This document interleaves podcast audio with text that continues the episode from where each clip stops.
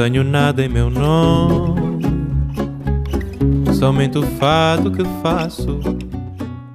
Esto es Vidas Prestadas, un programa sobre libros y sobre mundos posibles, un programa sobre poesía, narrativa, teatro, ensayo, literatura infantil, arte, cine, música, noticias, ¿por qué no? Todo aquello que puede caber en un libro.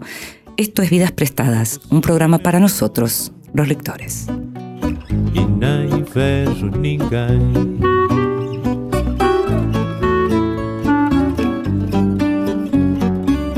Y a los lectores, a esas personas que nos gusta leer, que podríamos pasarnos la vida entera leyendo, a solas habitualmente, también nos gusta que nos lean en voz alta. Esta vez le pedimos a la escritora chilena Natalia Figueroa Gallardo que lo hiciera.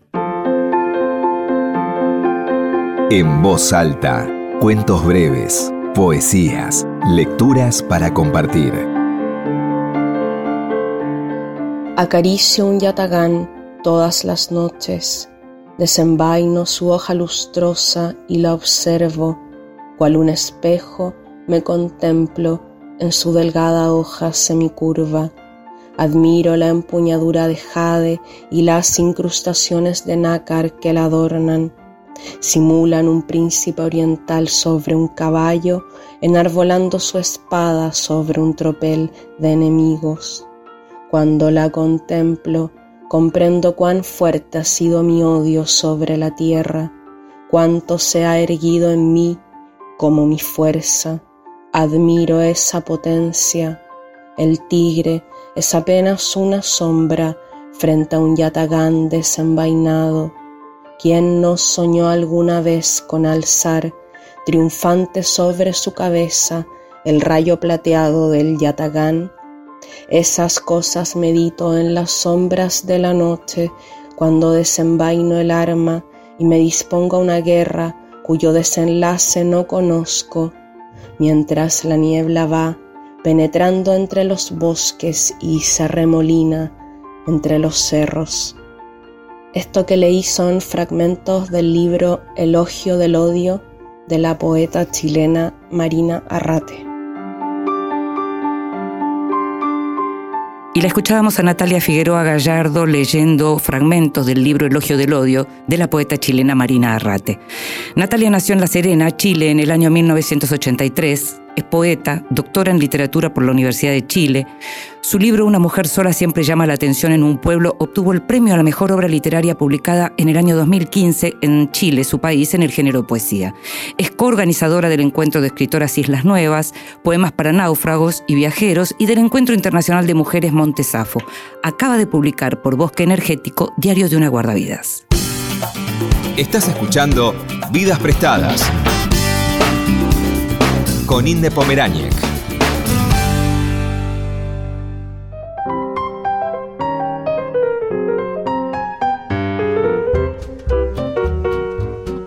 Liliana Viola nació en Buenos Aires en el año 1963. Estudió letras, es periodista, editora y gestora cultural.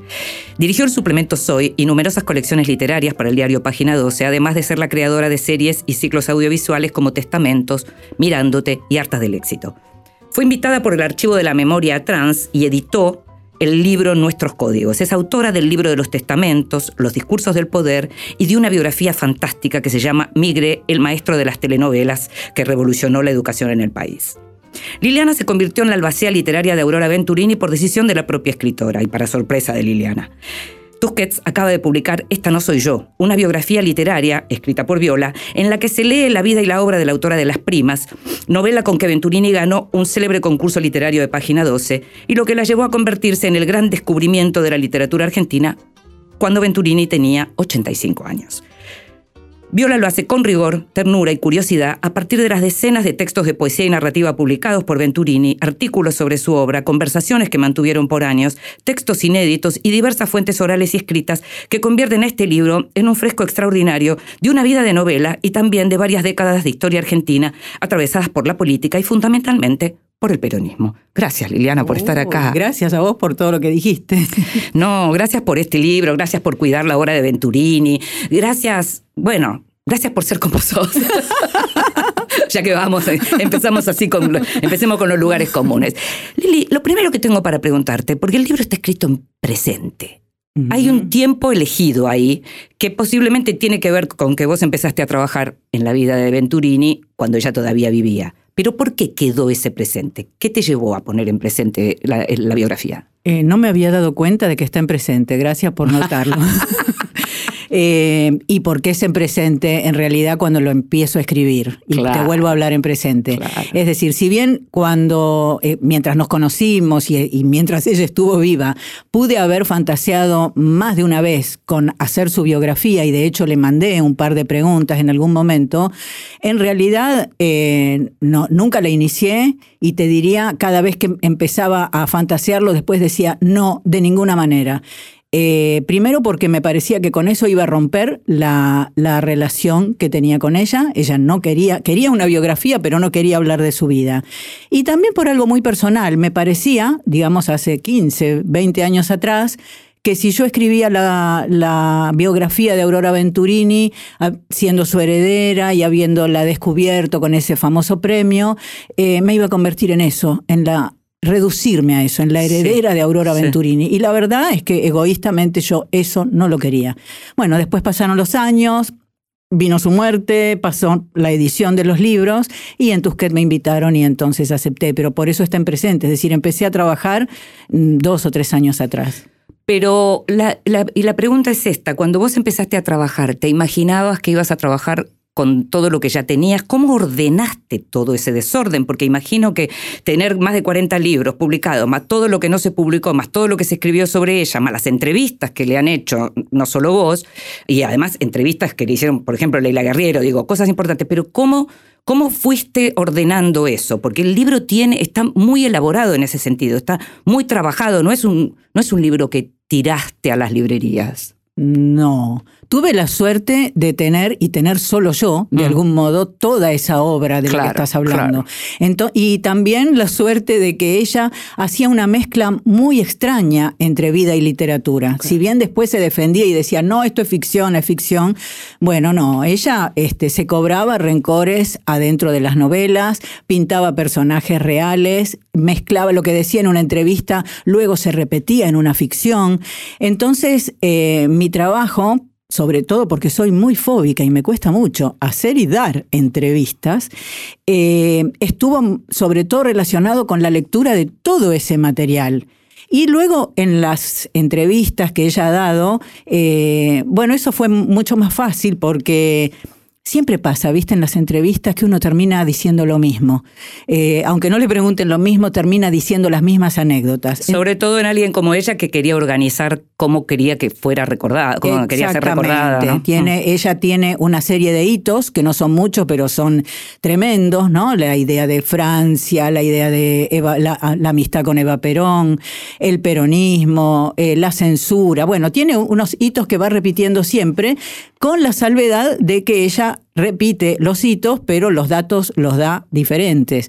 Entonces, bueno, ahí viene el segundo problema, ¿no? ¿Cómo trabajo con, con la verdad, Venturini? Exacto. ¿Cómo, ¿Y cómo trabajabas vos? Con la, ¿Cómo trabajar con la verdad eh, en una biografía, que se supone que trabaja con, con los hechos, digamos, cuando al mismo tiempo ella los cruzaba la, la, no sé, eh, me cuesta decir la mentira mm, exactamente. Había algo del orden de la exageración, había cosas que se ocultaban y al ocultarse tampoco es la, realidad de los hechos.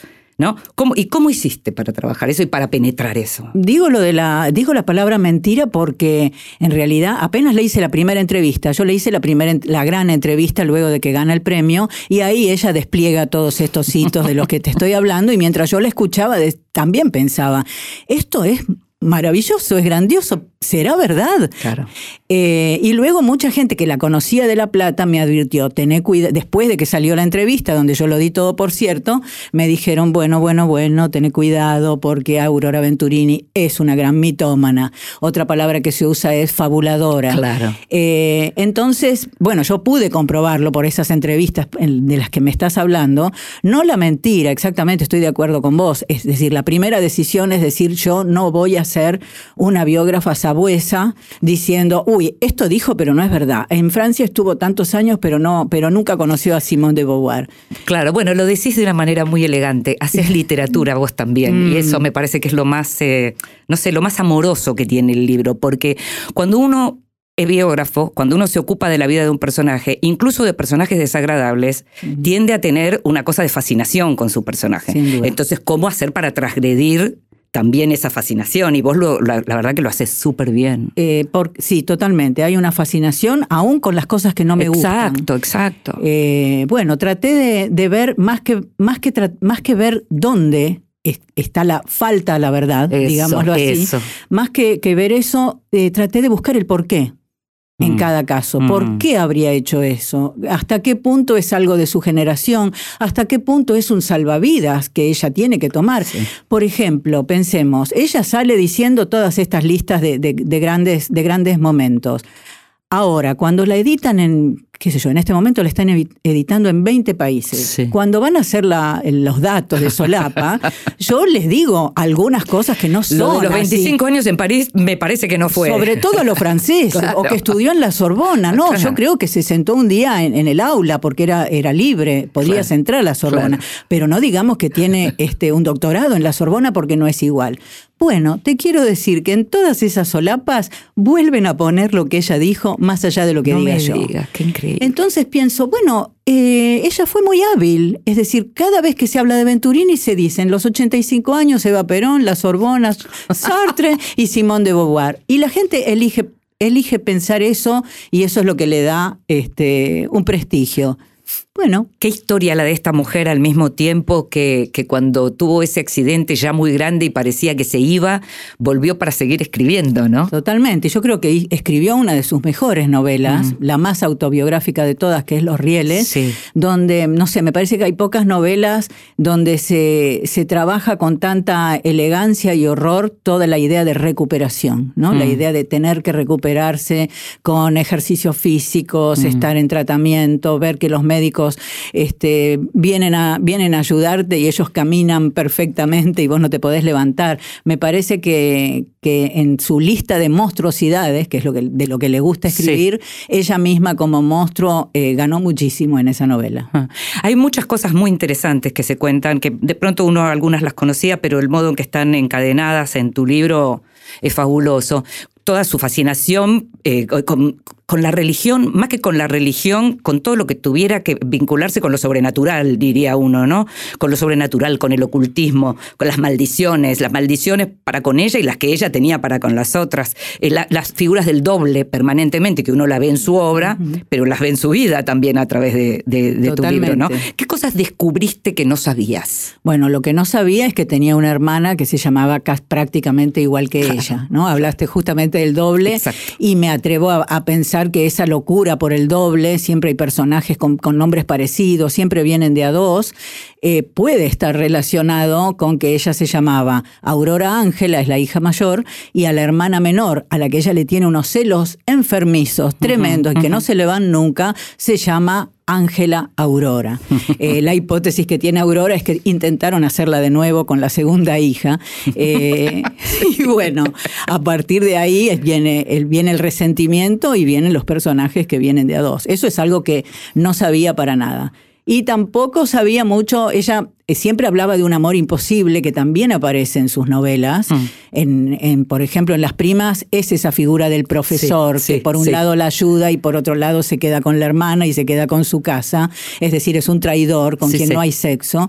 Y en nosotros los Caserta es, más evidente todavía porque es el hombre que en la primera escena que a mí me encanta de esa novela, eh, la narradora ve el fantasma de ese hombre eh, sobre el hombro de la segunda mujer. Lo que nos está diciendo Venturini de su vida es, yo no pude estar con él porque estaba casado, pero encima se casó después y se casó con otra, ¿no? Eh, claro. Eh, bueno, no sabía exactamente cómo había sido ese romance de cuando ella tenía 14 o 15 años, ahí empieza el amor con un profesor de higiene que tiene mm, casi 40. Sí. Y, que es nada menos, lo que yo no sabía era que era nada menos que quien le da el nombre a la cancha de estudiantes. Es decir, Aurora, eh, no sé, se enamoró de un hombre casado que tenía dos hijos, que fue su profesor. Pero que era un figurón en La Plata. Y que era un figurón políticamente, mm. justamente nada que ver con el peronismo, que esta también pudo haber sido una de las razones por las cuales cuando vio aparecer el peronismo...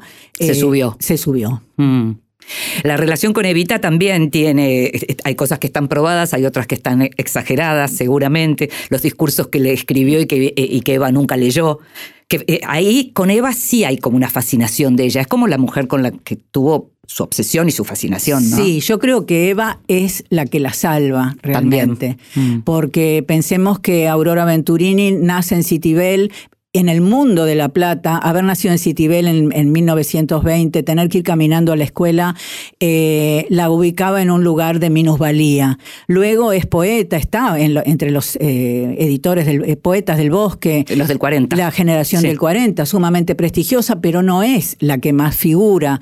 no es querida en su familia, o por lo menos ella no se siente querida. Se pone a estudiar en la universidad, es decir, no para de intentar progresar. Estudia en la universidad y de pronto lo que acaba de estudiar es lo que Eva Perón necesita y el peronismo necesita en la década del 40, que es mujeres profesionales con capacidad para detectar a niños y niñas con una inteligencia que los, que los haga merecedores de salir de orfanatos, cárceles, etc. etcétera.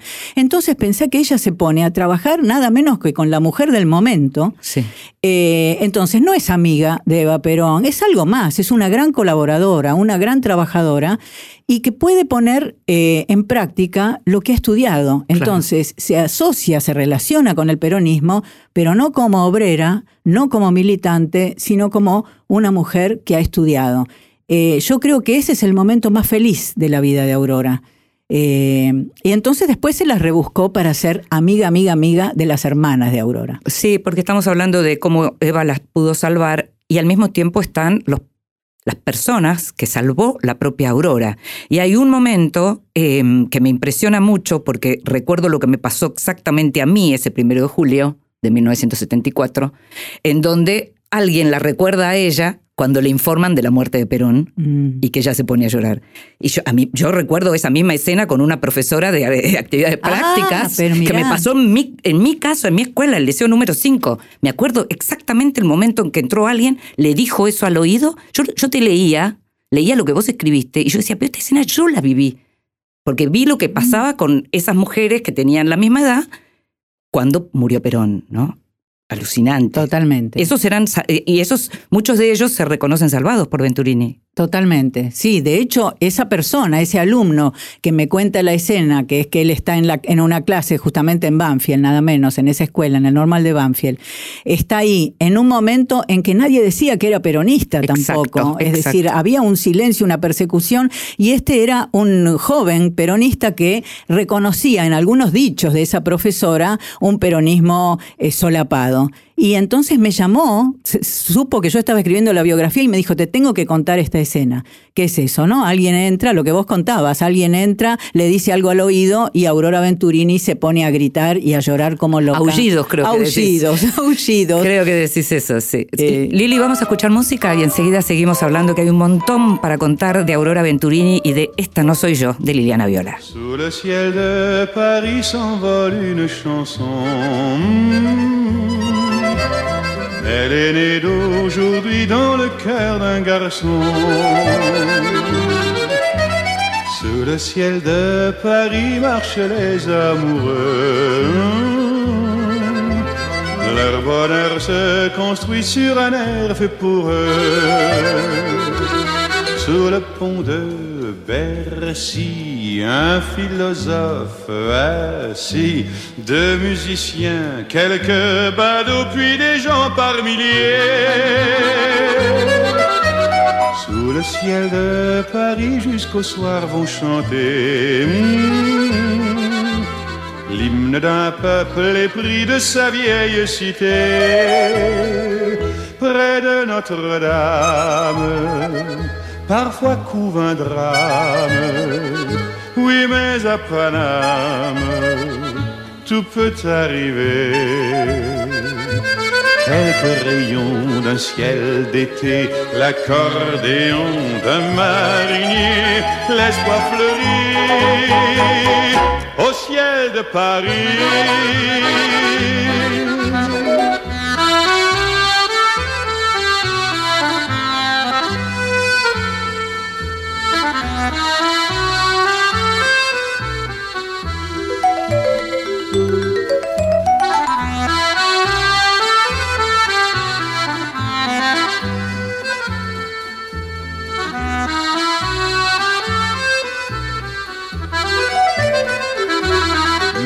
Ciel de Paris a son secret pour lui.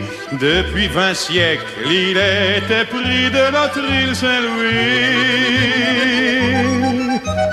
Quand elle lui sourit, il met son habit bleu.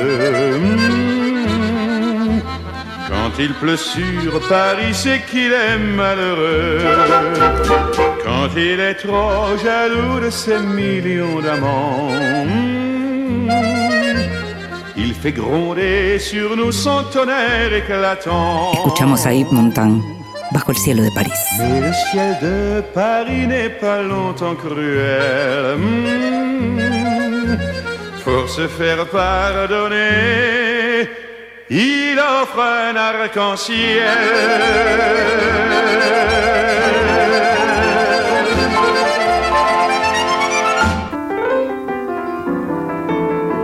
El extranjero.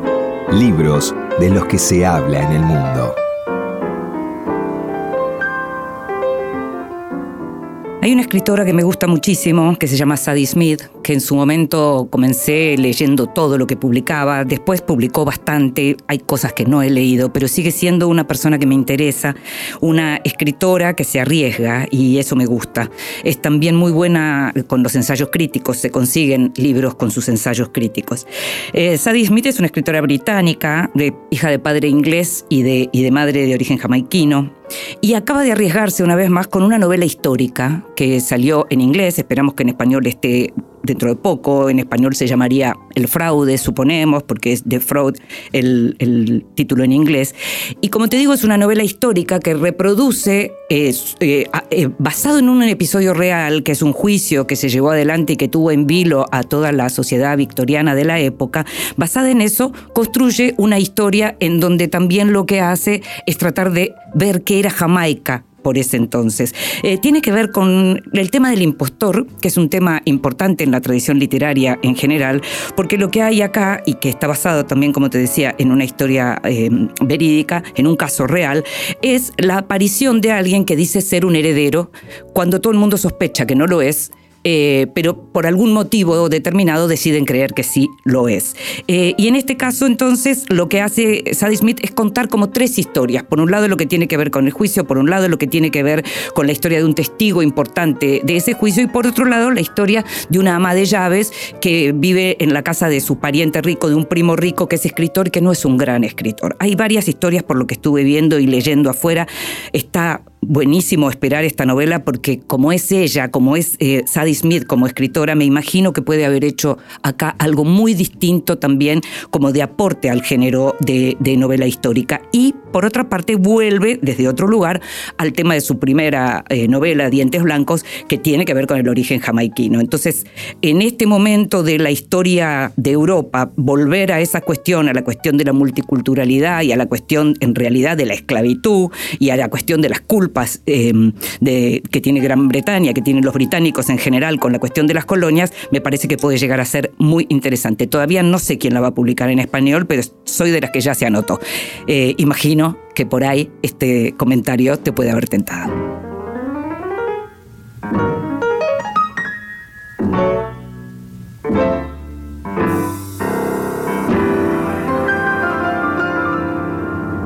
Vidas prestadas con Inde Pomeráñez. Continuamos en Vidas prestadas.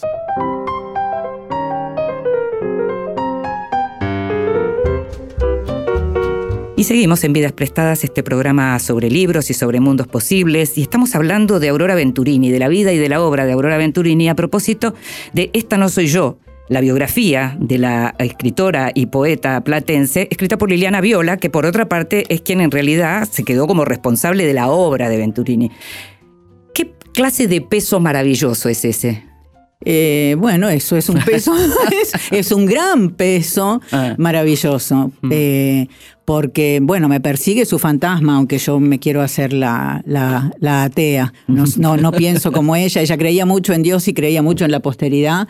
Eh, yo no creo en ninguna de las dos cosas, pero aún así tengo ese legado y además el tema de que ella tuviera tantos libros y que quisiera que yo publicara todos. Entonces tengo que negociar con ese fantasma porque, bueno, opino eso, ¿no? No, no todos los libros. Pensá que ella escribía, ella decía bronco y escribo ocho horas por día. Eh, y eso lo hacía todos los días y desde que empezó a escribir a los 15 años. Así que imagínate todo lo que escribía y los problemas de algunas de esas novelas, digamos. Ella no fue conocida no solo porque el peronismo la proscribió, no solo porque escribía en La Plata, no solo porque tenía un mal humor tremendo, que no, sabía este, relacionarse con el mundo editorial, sino porque hay muchas de sus novelas que no están buenas y no, o no están terminadas. Así que, bueno, voy a tener que luchar con su fantasma y decirle que no voy a publicar todo este, aunque espero que sí que el archivo pueda estar en bibliotecas para que la puedan estudiar. Entre otras cosas, seguramente eso también tenía que ver con que no tenía una relación, no, era una persona llena de amigas o de personas a quienes pedirles que le leyeran un manuscrito. Seguramente, más allá de las relaciones amorosas que tuvo, habrá estado bastante sola, ¿no?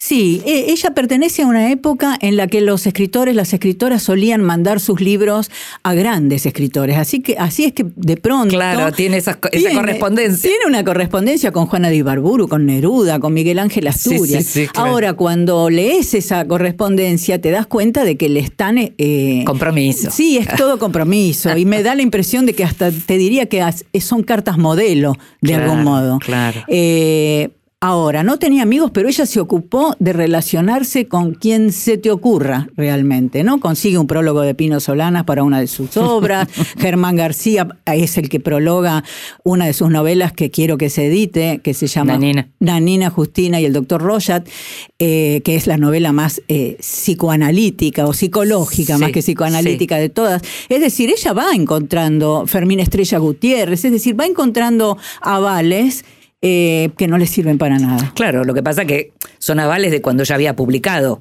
En realidad, eh, como se pagaba las ediciones, al mismo tiempo no pasaba por la legitimación de un editor. Ni pasaba por la librería, imagínate. Eh, la editorial o la imprenta se lo publicaba y después le daban las cajas llenas de libros y entonces ella iba y lo llevaba a una biblioteca. Mm. Pero sí, a, su vez era muy dócil, es decir, cuando encontró la edición tanto de España como, como aquí, eh, aceptaba prácticamente todas las... ¿Será porque el hecho de haber ganado el premio la había tranquilizado en el sentido de que más allá de que ella, como vos señalás en el libro, no conociera quiénes eran exactamente los integrantes del jurado, que eran muy buenos? Recordalos, por favor. Eh, Alan Pauls, Juan Ford, Sacomano, Rodrigo Fresán, Sandra Russo, Sasturain y Juan Boido. Y la habían leído Mariana Enríquez. Y la habíamos leído Seiger, Mariana Enríquez, Marisa Vigliano, los Marisa, exacto. O sea, había tenido muchísimas lecturas y yo imagino que eso también la puede haber tranquilizado en un punto, ¿no? Eh, bueno, bueno, bueno, no, no, no, no. Nunca estuvo tranquila. Eh, ella lo que quería era, eh, le parecía que Las Primas no era su mejor novela, digamos, no, no estaba conforme nunca, en realidad,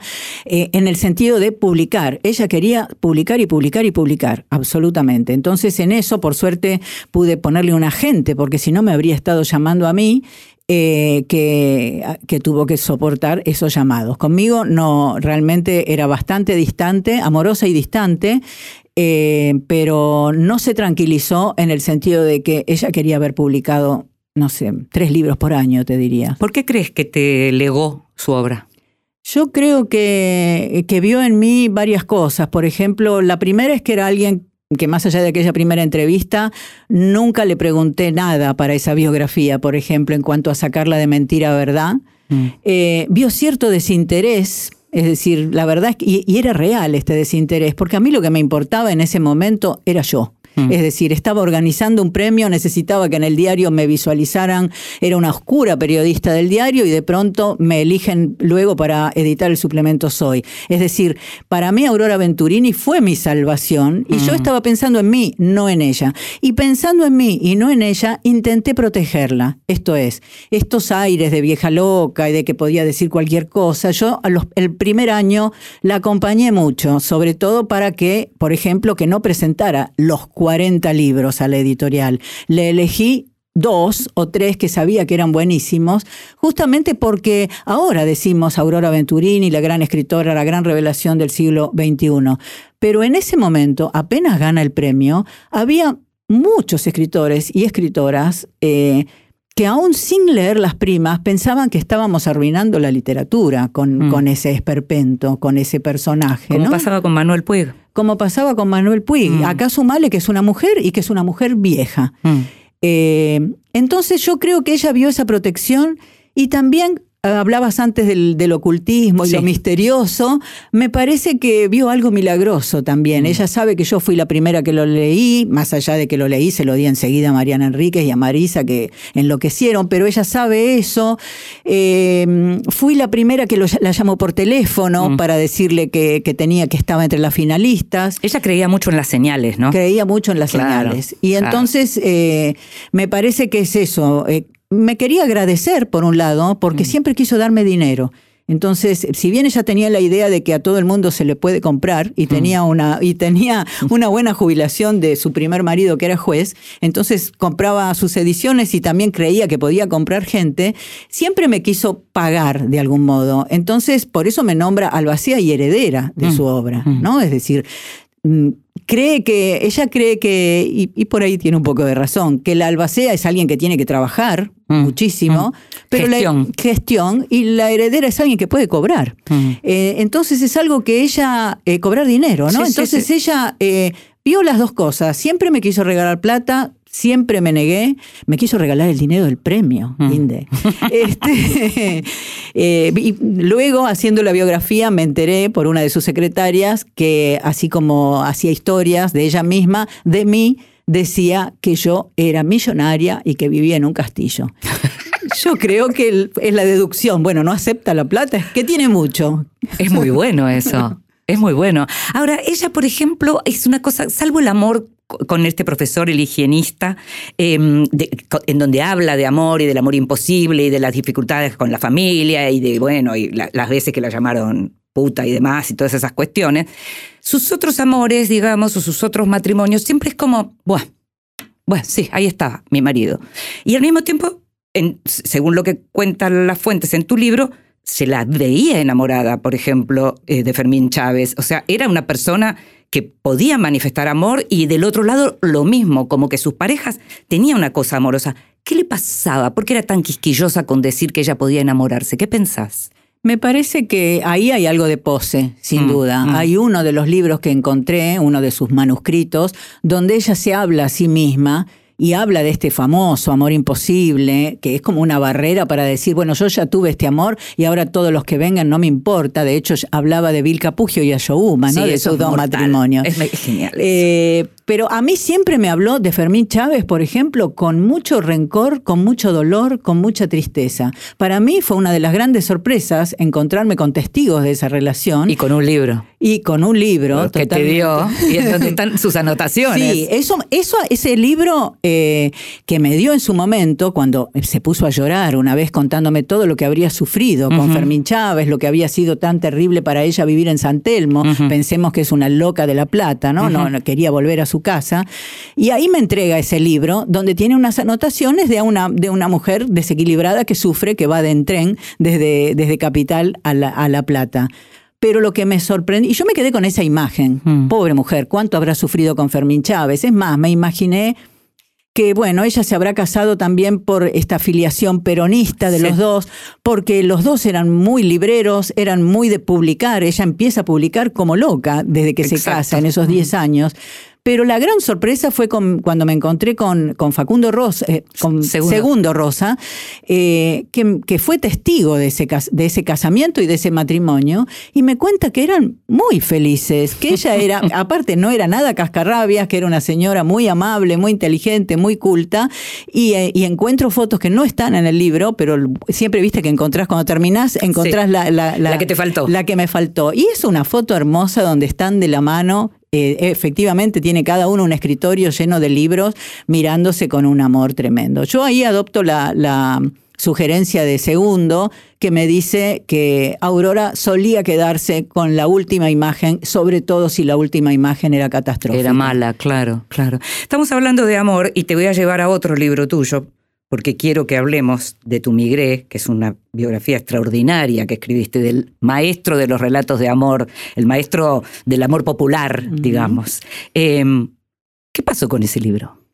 Uy, bueno, pasó, pasó una historia trágica y diríamos de telenovela, pero mejor hablemos de censura. Hubo un, un alto. Es como cerrar el, cerrar el libro, ¿no? Yo en ese libro hablaba de algo inédito, que es la censura que sufrió Migré en los años 80, cuando la dictadura deja de desaparecer gente, deja de perseguir por razones ideológicas y empieza a perseguir por proteger a la familia por razones morales, ¿no? Ahí hay una limpieza en la televisión argentina. Yo me acuerdo perfectamente de Migré contando las escenas que no se podían ver porque estaban protagonizadas por actores que o bien se habían ido o bien estaban desaparecidos. O sea, todo lo que no se podía no podía verse y él lo narraba. Lo narraba, era muy valiente. Vos pensás que, por ejemplo, una de las que estuvo prohibida y se mm. tuvo que exiliar es Marilina Ross. Mm.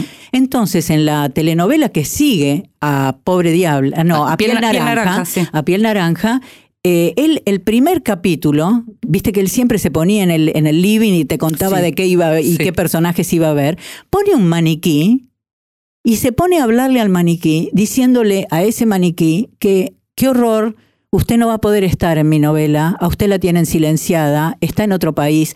Es decir, realmente se juega la vida hablándole a ese personaje, a esa persona que todo el mundo sabía que era Marilina, no la nombra, pero era obvio porque todo el mundo le estaba pidiendo que fuera la protagonista. Claro, claro. Y decías entonces que esa censura se vio después, tu libro se vio, se fue, se vio afectado por otra clase de censura. Pasó algo realmente insólito. Eh, al heredero de la obra, ahí está, mi personaje, digamos, pero con Migré. sí, al Albacea, heredero de Migré, le molestó, todavía no puedo saber realmente bien qué, porque es insólito, eh, algo de la biografía.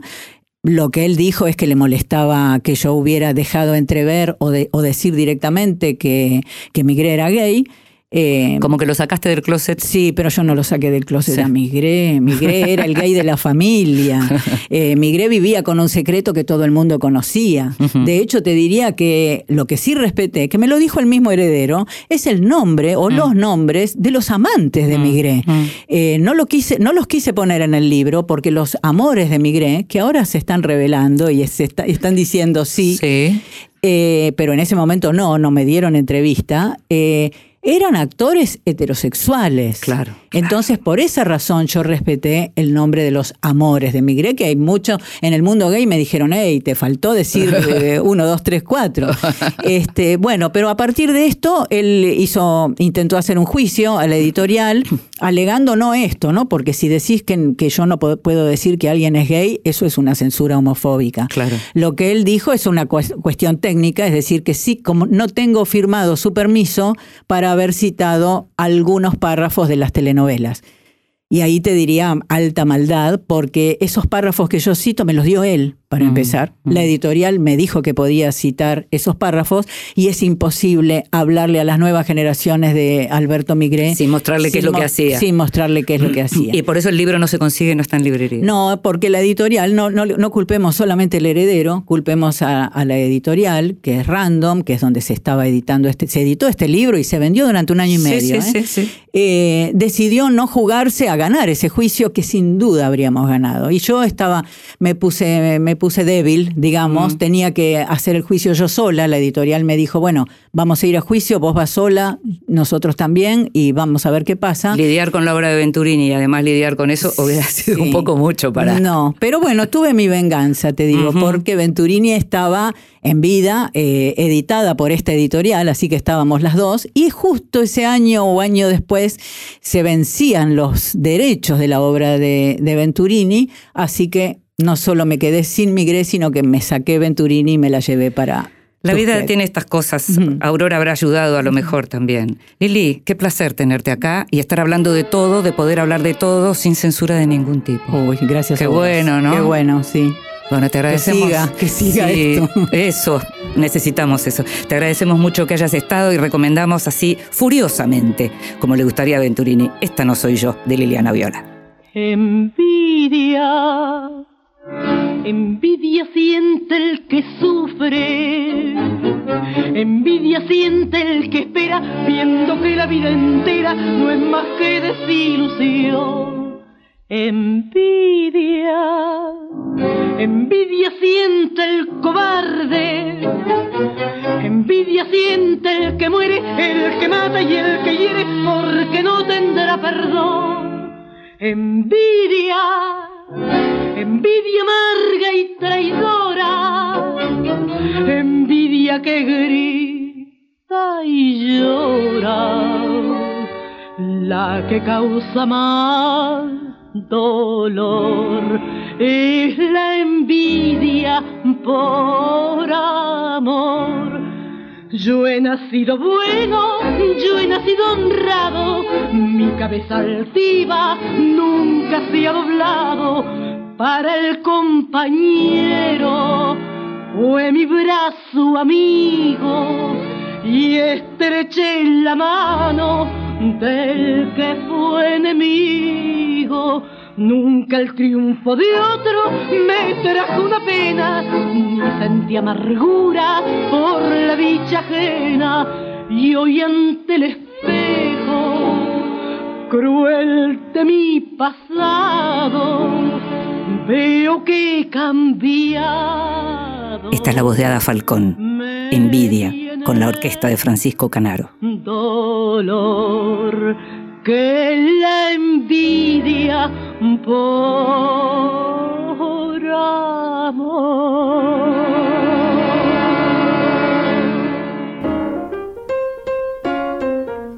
Mesita de luz.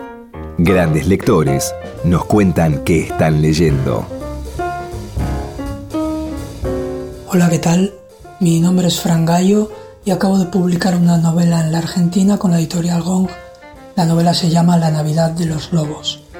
Pero hoy no quería hablarles de esto, hoy quería decirles algo sobre el libro que tuve en la mesita de noche hasta hace unas horas. Eh, se trata de Menos que uno, una compilación de ensayos de Joseph Brodsky publicada por Ediciones del Sacramento.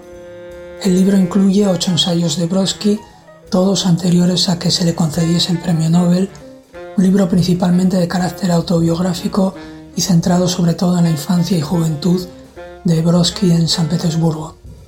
En el libro el autor demuestra una vez más eh, su genialidad y recurre a algo tan íntimo como el rescate de sus recuerdos para a la vez eh, retratar los años más feroces y despiadados del aparato represor de la Unión Soviética también para hacer perfiles de celebridades a las que conocía y admiraba, como Anna Imatova o Nadeida Mandelstam, la viuda de Osip Mandelstam, de la que hace un retrato con bastantes claroscuros, o incluso describir sobre urbanismo, sobre arquitectura, sobre educación, historia, aunque por encima de todo ello persiste el intento de resolver una deuda pendiente con su padre y con su madre. Yo diría que esto asoma en cada ensayo, quizás no es así, pero cuando asoma lo hace con tal intensidad que sientes como si este fuese el único tema del libro. Quizás en esta sensación mía influya la grandeza del texto que cierra el libro, del ensayo que cierra el libro, en una habitación y media. Un texto muy conmovedor, lo que resulta novedoso en un autor de una prudencia sentimental tan firme como la de Brodsky.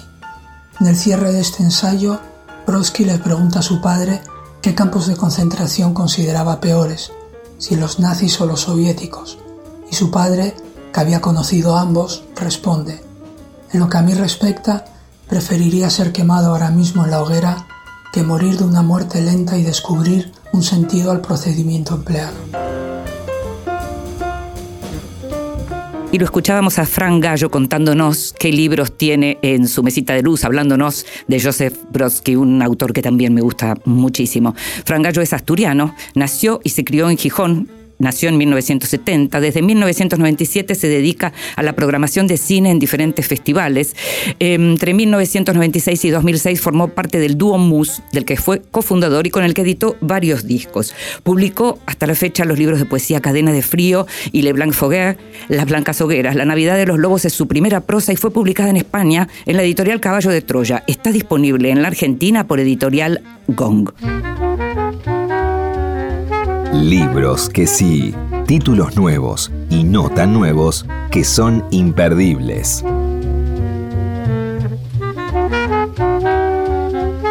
Un libro que se publicó el año pasado que se llama Vendida y que es en realidad una reedición de un libro antiguo eh, escrito por Nicolás Josami, eh, que fue un poeta, narrador y periodista eh, entrerriano, fue publicado por editorial Eduner y cuenta la historia de la Suimigdal desde adentro.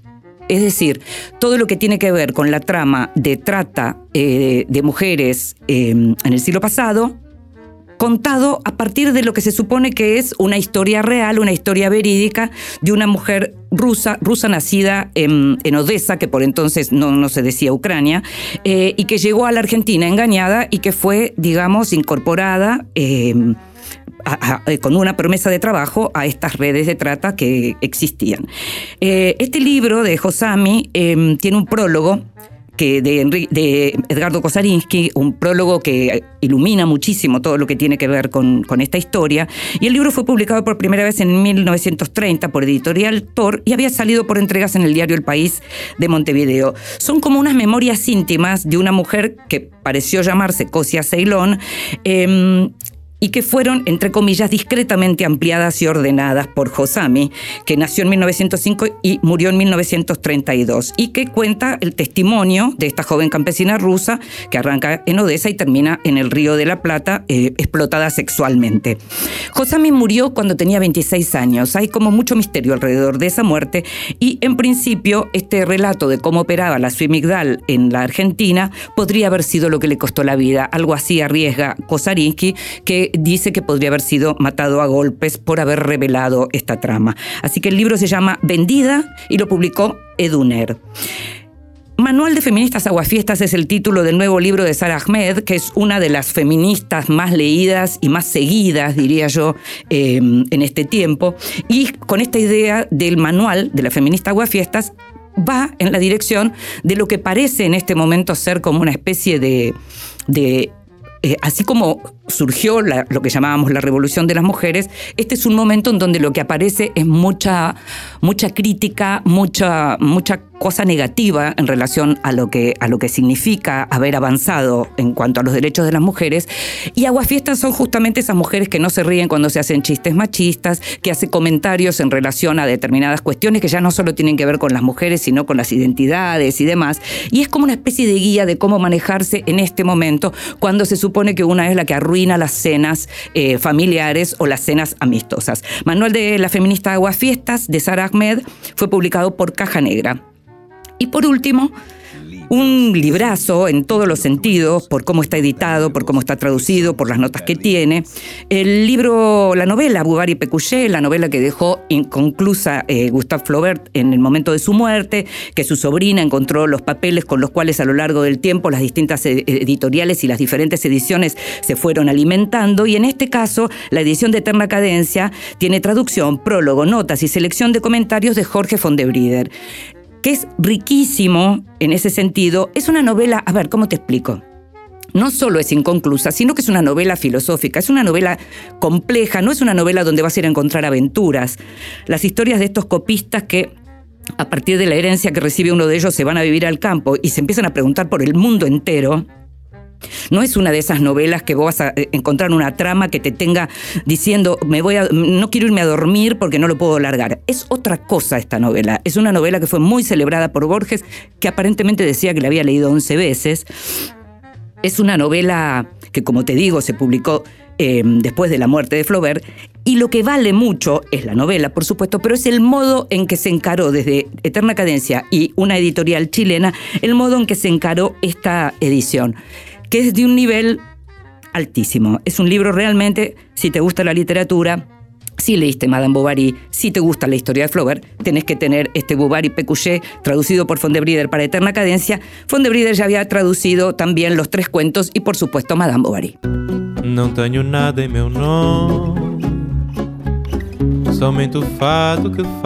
Y llegamos al final de este Vidas Prestadas y en los libros del estribo te recomiendo Poetas y Pintores, publicado por Fadel and Fadel, que es un ensayo que reúne textos de grandes escritores y poetas sobre la pintura, a veces sobre pintores en particular y si no, en general sobre la pintura. Pero tenemos texto de John Ashbery, de Ezra Pound, de Oden, de Kenneth Rexroth, de Elizabeth Bishop, de Gertrude Stein y de Marianne Moore en este volumen Poetas y Pintores. Cada uno de los artículos fue traducido por un eh, traductor diferente.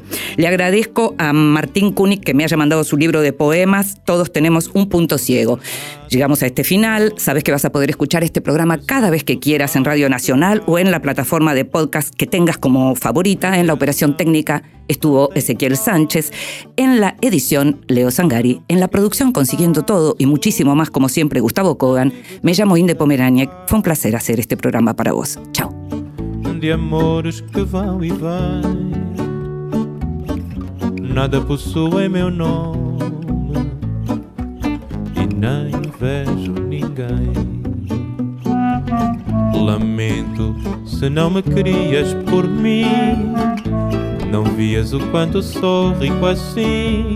Um dia virás me dizer: Não vivi, só posso ter pena de ti fortuna ganhei, tanto quanto perdi. Não tenho posses nem peço, de outras paixões já sobrevivi. Sei dos meus erros, confesso. Adeus, não olho para trás. O tempo todo consome, perde-se o ouro, o amor se desfaz tenho nada em meu nome.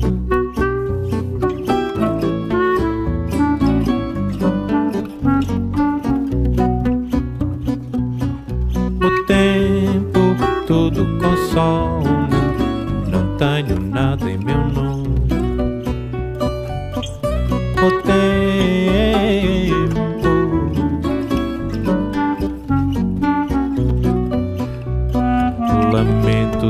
não me querias por mim.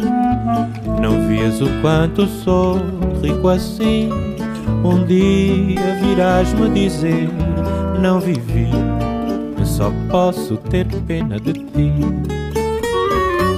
Fortuna ganhei tanto quanto perdi. Não tenho posses nem peço. De outras paixões já sobrevivi. Sei dos meus erros, confesso. Adeus, não olho para trás. O tempo todo consome. Perde-se o ouro, o amor se desfaz. Não tenho nada em meu